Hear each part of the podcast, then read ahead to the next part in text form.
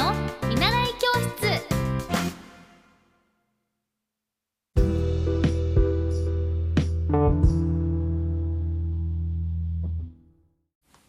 おはようございます。ミッティ先生の見習い教室。今日はちょっと夜が今日の夜が遅くなりそうなので朝今準備バタバタしてしまっているのかもしれないんですけれども。ご了承よろしくお願いします。何ですね。あの今から前髪にアイロンをかけます。この前髪のアイロンが命なんですよね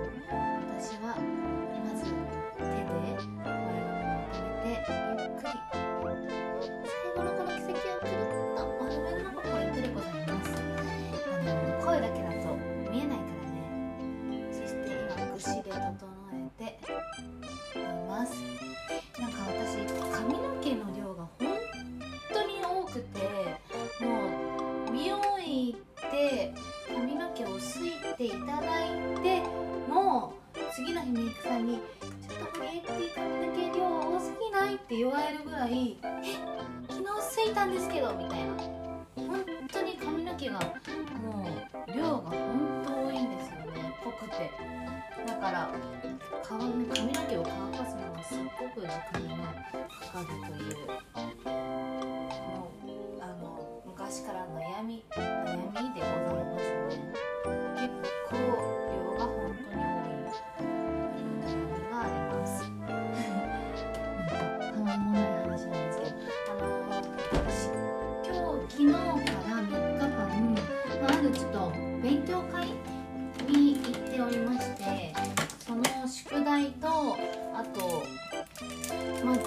その勉強が朝の9時から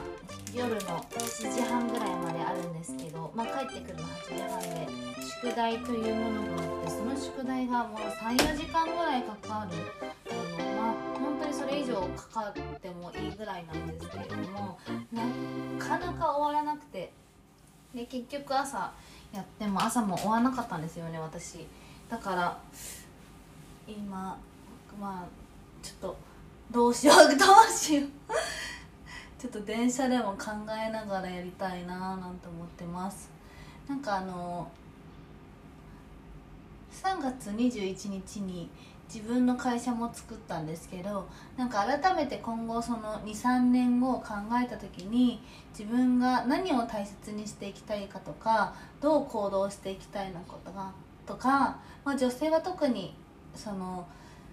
自分のステージが変わる瞬間があるので例えばじゃあ結婚したり出産したりとかじゃあその時にどんな自分でありたいか何を成し遂げていきたいかっていうのをまあ考えていく一つのきっかけにもなっているんですけれどもなんかこう自分を知るって結構体力と能力を使うんですよね。なんかこう、まあ、集中しなければなかなかその時間って作れないし友達と話していてももしかしたらねあの自分であこうなんだって分かるのかもしれないんですけどそれをこう言語化するっていうのが意外に体力使う能力と。でまあ、知らないことも多いしね自分が一番。あこんなの好きだったんだとか自分ってこういうことにときめきワクワクするんだとか。意外に自分のことって自分が一番知らなかったりする瞬間もある、まあ、だから人生面白いと思うんですけれどもなんかしかもそれがこう年齢によっても変わるし、まあ、環境によっても変わってくると思うんですよね。私すごい人が好きなので人が好きな分、